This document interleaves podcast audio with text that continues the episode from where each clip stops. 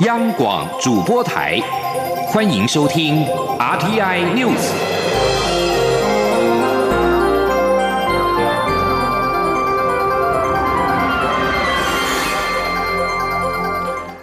各位好，欢迎收听这节央广主播台提供给您的 RTI News，我是陈子华。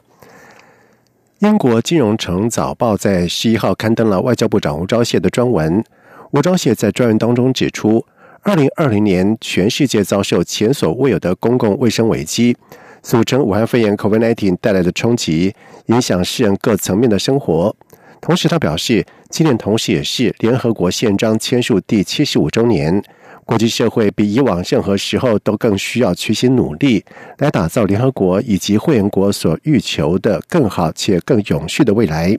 台湾已经准备好，有意愿且有能力参与这项共同的努力。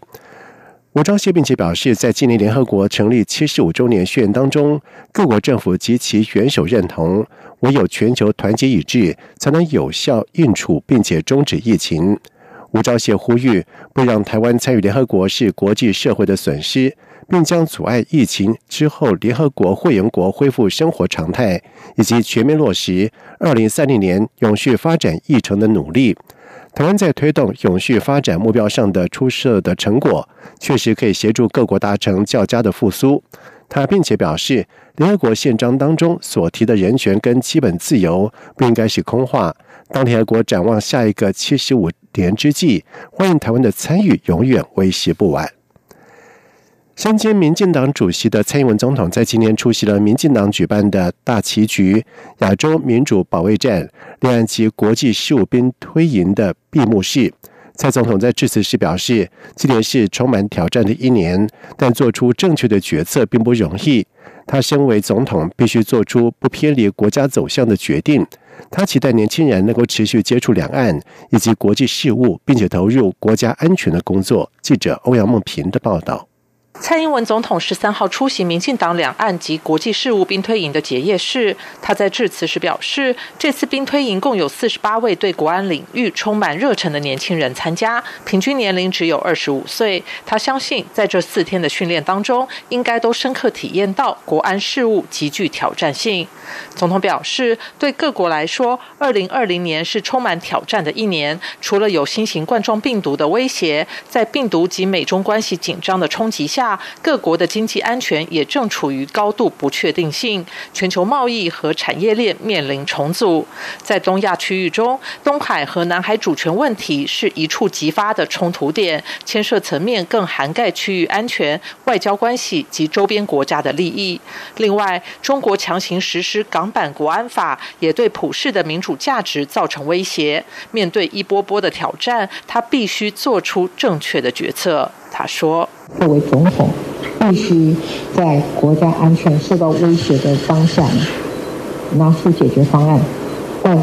做出正确的决策并不容易，每一样的决策都涉及到多层次、高复杂度及结构性的问题。总统必须在资讯庞杂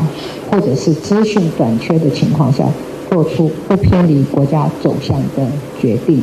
总统表示，这段期间，大家常听到“超前部署”这个名词。政府不只对疫情超前部署，在成平时也要做好万全准备，预先制定各种应对计划，预拟可能的结果，才能保护人民的安全。而这一些都必须仰赖国安幕僚及团队事前周延规划，事发积极应变。因此，国安幕僚的养成非常重要。他并指出，民进党执政后，除了有选举人才的投入，也需要培养国安领域的年轻尖兵。他期待年轻人能够持续接触两岸及国际事务，并投入国家安全领域的工作，一起为国家打造更好的基础，创造未来。中央广播电台记者欧阳梦平采访报道。另外，对于立法院前院长王金平是否该出席海峡论坛，总统府发言人张端涵在今天表示，国民党应该慎思，最重要的是捍卫台湾的尊严跟国格。而这一传出有香港反送中抗争者在高雄遭到扣留，张端涵则是表示，关于香港人道救援会交由陆委会妥善处理。记者欧阳梦平的报道。立法院前院长王金平将代表国民党率团出席海峡论坛。中国央视旗下央视频节目却在附上的影片称，台海兵凶战危，这人要来大陆求和。国民党主席江启臣十三号受访时再度要求对岸道歉，并表示不会为参加而参加。总统府发言人张敦涵十三号上午受访时强调，国民党应该捍卫台湾的尊严与国格。他说。我想国民党应该要慎思哦，这个维护跟捍卫台湾人的尊严跟国格，这是最重要的。另外，有媒体工作者指称，五名香港反送中抗争者在七月十八号经东沙岛抵达高雄，至今已经被扣留近两个月，质疑台湾没有实际称香港。张敦涵则表示，陆委会会妥善处理这件事情呢。陆委会已经跨部会。然后也结合民间的力量，成立这个香港人道救援的专案以及办公室，那想全部都交给陆委会妥善的来处理。至于民进党立委王定宇指东沙岛疑似遭中国海上民兵及大批船只包围，虽然遭海巡署驳斥，但南海局势受到关注。张端涵指出，国防部已经说明相关资讯，国军也全程掌握相关局势。我方呼吁中国方面要自我克制。中央广播电台记者欧阳梦平采访报道。而针对中国央视旗下的央视频节目称前立法院长王金平参加海峡论坛是求和，引发的反弹。国民党主席江启臣以及秘书长李乾龙在今天和王金平密谈了三十分钟。对是否参与会与会论坛，王金平只表示中央党部在明天晚上会做出最后的决定。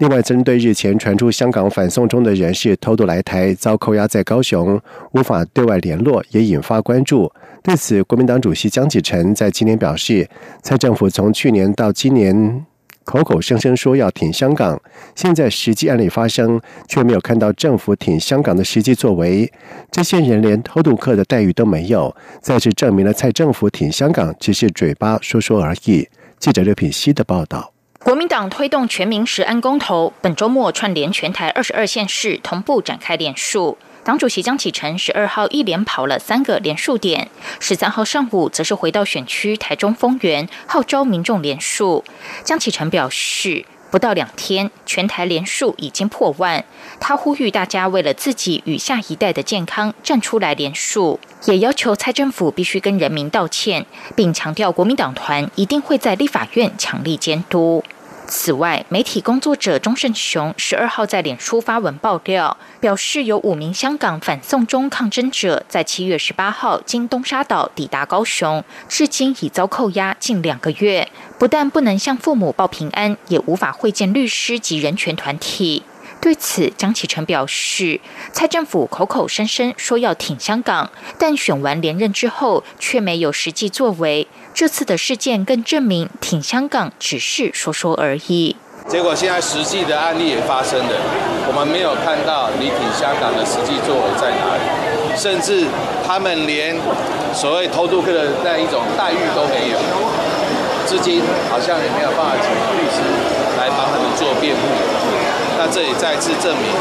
蔡政府挺香港是嘴巴说说。江启臣指出，在港区国安法通过后，国民党团在第一时间便提案修改港澳条例，要求蔡政府必须在法律上有所应应，才能实际帮助香港人民。他呼吁蔡政府要给大家一个交代。央广记者刘聘熙的采访报道。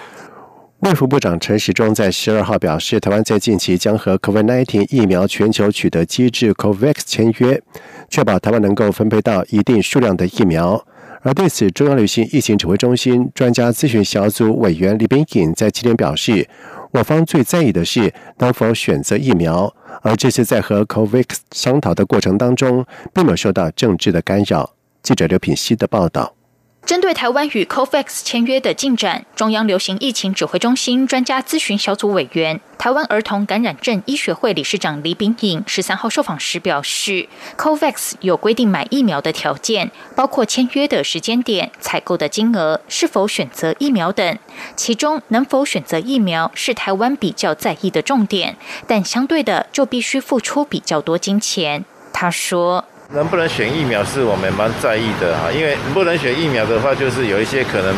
品质在我们的标准看起来可能并不符合规格的疫苗，就会被世卫组织这样子分配给我们，那到时候我们不能用的话，那就是变成一个很大的浪费了。所以我们在选择那个购买疫苗的一个条件的时候，就已经选好了，就是我们必须能够选择可以使用的疫苗。那当然，他我们付出去的那个金钱就会比较多一点。李炳颖指出，像 COVAX 所采购的疫苗无法让国内所有民众都能施打，但 COVAX 会尽量公平的分配。目前仍不确定何时可以拿到疫苗。与 COVAX 合作的几个疫苗厂，有些已经进入第三期人体试验，说不定几个月后就有成功上市的疫苗，之后就可以开始分配。他进一步指出，台湾届时如果分到 COVAX 的疫苗剂量，会优先让第一线医护人员与防疫人员施打。至于后续其他危险族群或者要扩及到全民接种，则要靠其他疫苗制造或是采购才能补足。因此，国内自制疫苗仍非常重要，台湾疫苗厂必须追上脚步。COVAX 是由世界卫生组织 （WHO） 等国际卫生单位共同主导，台湾并非 WHO 成员国，外界担心是否在签约上会遭遇困难。李炳颖说：“台湾通常无法参与 WHO 的活动，但这次疫情严重，攸关全民健康，在与 COVAX 商讨的过程中，并未受到其他政治干扰。”杨广记者刘聘熙在台北的采访报道。而另外，高雄美容一名五十多岁的女子在居家检疫期间猝死，检方也在今天上午十点三十分完成了裁剪。中央流行疫情指挥中心在下午公布，该名妇女 COVID-19 武汉肺炎的检验结果为阴性。在外电消息方面，俄罗斯在今天举行地方选举投票，在主要反对派领袖纳瓦尼遭人下毒 COVID-19 加剧经济危机，以及部分地区爆发了大型抗争之下。让选举是蒙上了一层阴影，而这次地方选举被视为是明年九月国会大选的前哨战，将选出十八位的州长以及若干州议会以及市议员的议员。由于人民收入减少、经济问题丛生、社会积怨日深，此番选举也考验了克里姆林宫选举机器的运作。而分析公司的主管。斯塔诺瓦亚表示，选举结果将有助于克里姆林宫决定是否对不负民望的执政团结俄罗斯党进行改革，或是否继续推动国会大选。他告诉法新社说，纳瓦尼的中毒事件也可能影响到选民，带来矛盾效应。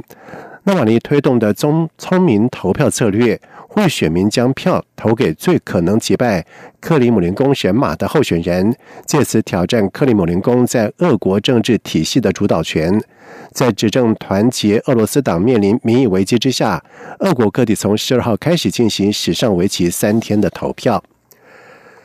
土耳其亲政府的新曙光报在今天报道指出，土耳其和希腊因为争夺东地中海外海天然气而升高紧张。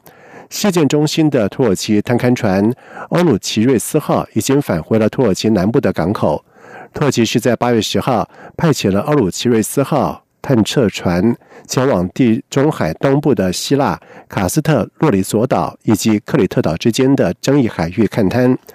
虽然欧盟跟希腊是一再呼吁停止这项探勘行动，土耳其依然在三度延长任务的时间。不过，报道指出，这项部署行动已经预定在十二号结束。土耳其当局并没有更新计划，而且这艘探勘船已经返回了安塔利亚港口。伊朗当局在十二号表示，已经处决了一名在二零一八年反政府抗议浪潮当中杀害一名男子的角力选手，引发了国际的挞伐，也让国际奥会震惊不已。官方电视台网站引述法斯省检察长莫沙维所言，指称二十七岁的阿夫卡利已经在一所监狱里面遭到了处决。司法机构表示，阿夫卡里在二零一八年的八月二号将自来水公司的职员。托克曼刺死，因非预谋故意杀人被判有罪。这天，希拉瑞市以及伊朗全国其他的几座城市的市中心，都因为经济跟社会的困顿，出现了反政府抗议跟示威活动。而国际奥会表示，对于阿夫卡里遭到处决感到震惊，也对全球运动员以及国际组织预警伊朗当局停止执行处决，仍未能阻止行刑感到相当的沮丧。以上新闻由陈子华编辑播报。这里是中央广播电台台湾之音。